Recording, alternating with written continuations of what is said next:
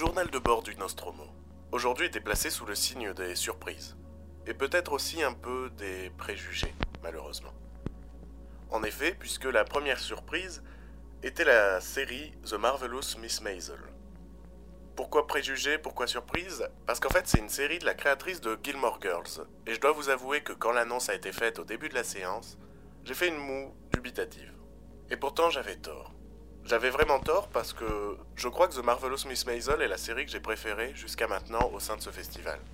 L'histoire se déroule dans le New York des années 50, où après la rupture avec son mari, humoriste raté à ses heures perdues, une jeune femme bien trop alcoolisée découvre à son tour son potentiel comique et les joies de la scène, tout en prenant part à l'affrontement qui oppose leurs deux familles de riches entrepreneurs juifs. Je crois que c'est une série qui peut plaire à tous, parce qu'il y a toute forme d'humour dans cette série. Mais genre vraiment, euh, on va dire que principalement c'est un humour assez cynique, assez noir, assez proche au final de ce que fait Rachel Bloom avec euh, Crazy Ex-Girlfriend. Mais je dirais que c'est peut-être un peu plus subtil, un peu plus fin, et notamment dans sa manière de montrer la place de la femme dans les années 50. C'est pas trop appuyé, c'est vraiment montré avec une parfaite dose d'ironie. Mais genre vraiment parfaite dose. Le timing des répliques est parfait, les répliques fusent, claquent, tout le monde en prend un coup. Et malgré le début d'un pilote un peu longué, mais c'est normal, c'est pour introduire le, décor et la situation, bah à partir de ce moment-là, le rythme ne descend plus durant le reste de, des deux épisodes qui nous ont été projetés. Et, et ce qui a fait plaisir, c'est que la salle a ri de bon cœur et très régulièrement. Il y avait une super ambiance dans la salle, mais parce que la série est très drôle. Mais genre vraiment drôle. Et, et à la fin de la séance, je me suis rappelé qu'il y a quelque temps, il y a eu les Golden Globes et que cette série a été récompensée de la meilleure comédie et de la meilleure euh, actrice principale. Et je me souviens qu'à l'époque, je m'étais dit, bah, je connais pas cette série, j'ai aucune idée de ce que c'est. Maintenant, je sais ce que c'est, et au vu de ces deux premiers épisodes, je comprends en fait les prix.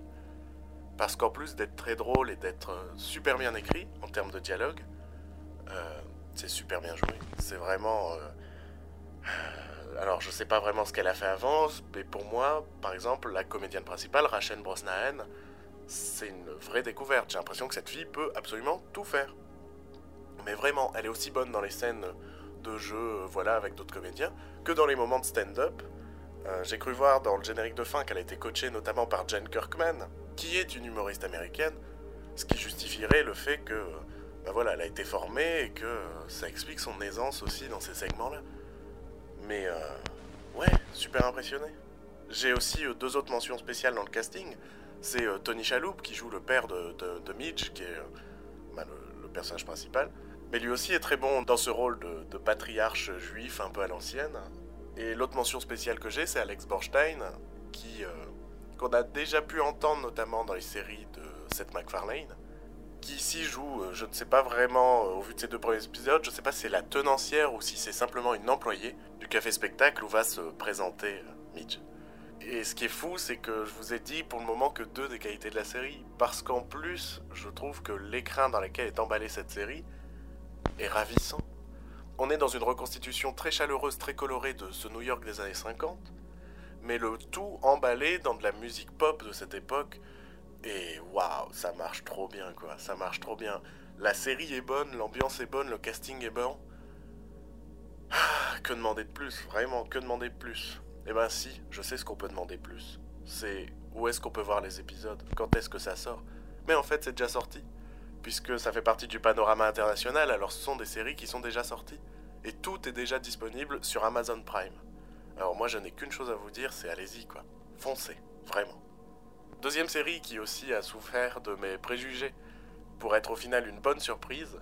Cette fois, c'est une série française qui est en compétition française, euh, produite par Géraldine Nakache, qui s'appelle 25.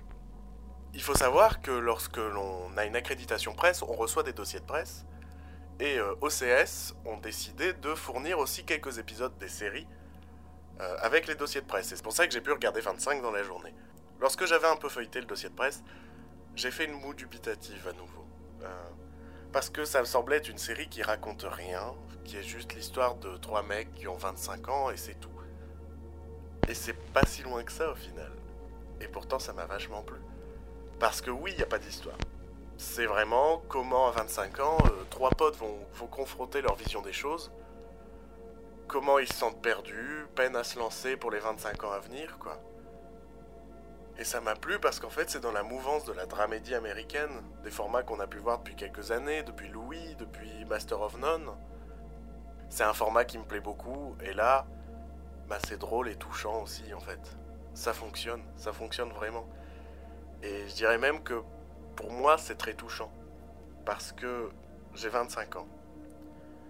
J'ai 25 ans et ce qui me fait peur, c'est que je me reconnais beaucoup trop dans le personnage principal. Et je suppose que c'est un peu le but de cette série aussi. Mais je me reconnais tellement au point que par moments ça peut être plombant. Parce que euh, ça parle des 25 ans et donc ça, ça nous parle de nos doutes, ça nous parle de nos peurs, ça parle de cette sensation de non-accomplissement. C'est un peu le bilan de 25 ans passés et un regard apeuré vers l'incertitude des 25 ans à venir. 25 ans, c'est un âge où on ne sait plus ce qu'on veut, une envie de changer qui s'oppose à une forme d'abouli qui prend de plus en plus le dessus sur nos désirs. Un besoin de se poser, de se redécouvrir, de définir à nouveau qui l'on est afin de recommencer à vivre. Et ben cette série, elle raconte ça. On a l'impression qu'elle raconte rien et en fait elle raconte tout ça. Et le pire, c'est que, bah oui, là c'est plombant parce que je le raconte comme ça, mais c'est drôle aussi. Il y a vraiment des passages très drôles parce que il euh, y a un peu cet héritage de la, de la comédie française un petit peu à l'ancienne sur, sur les quiproquos, ce genre de situation, et bah quand ça marche, ça marche. Mais attention, après c'est quand même une série qui a ses défauts. Euh, qu'il y en a certains des gros, notamment euh, je trouve que certains persos secondaires sont un peu lourds, euh, parfois surjoués. Je, je, je, sais pas si c'est quelque chose de volontaire pour équilibrer cette notion de drame et de comédie, et par peur que la série ne soit pas considérée comme une comédie, le fait d'avoir appuyé ce genre de personnage pour essayer d'apporter de la légèreté, mais moi j'ai trouvé que c'était un petit peu trop lourd par moment.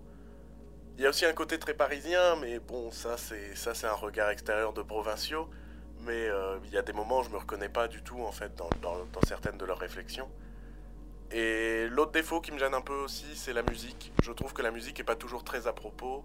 Surtout quelque chose qui me dérange, c'est que par moments j'ai l'impression que la musique euh, copie un peu trop le travail de Maxence Sirin, euh, au point même que parfois on reconnaît, on reconnaît des morceaux de Maxence Sirin, sauf que ce n'est pas le compositeur de la série et ça me perturbe beaucoup, mais vraiment beaucoup. Mais malgré ses défauts, en fait, bah, j'ai envie de voir la suite. J'ai vraiment envie de voir la suite. Parce qu'au final, je n'ai vu que les trois premiers épisodes sur une dizaine, je crois. Et je trouve que ces imperfections correspondent bien au fait d'avoir 25 ans. Parce que 25 ans, c'est un âge de doute, entre rire et larmes, où on essaye d'agir, quitte à faire des erreurs, mais où on se tourne aussi vers le passé, par peur d'évoluer. Et je trouve que cette définition correspondrait très bien à cette série. Et franchement, je sais pas si elle va vous toucher autant que moi. Je sais pas si elle va vous faire rire, parce que moi elle m'a pas toujours fait rire non plus. Mais en fait, je pense que c'est une série qui vaut quand même le coup d'œil parce que l'emballage est beau, parce que le casting n'est pas mauvais, parce que les thèmes sont traités avec sérieux, on sent une œuvre personnelle de la part de Brian Marciano, qui est à la fois le créateur, le scénariste et le comédien principal de la série. Il y a de la vérité dans cette série et je considère que toute série faite sincèrement ne mérite pas d'être critiquée violemment. Et... et là en plus j'ai été touché, alors je ne pouvais que la critiquer positivement. Je vous invite à la regarder, je vous invite à jeter un coup d'œil, et je crois que c'est sur ces notes un peu tristounes, j'ai l'impression, euh, qu'on va se laisser. Fin de la communication.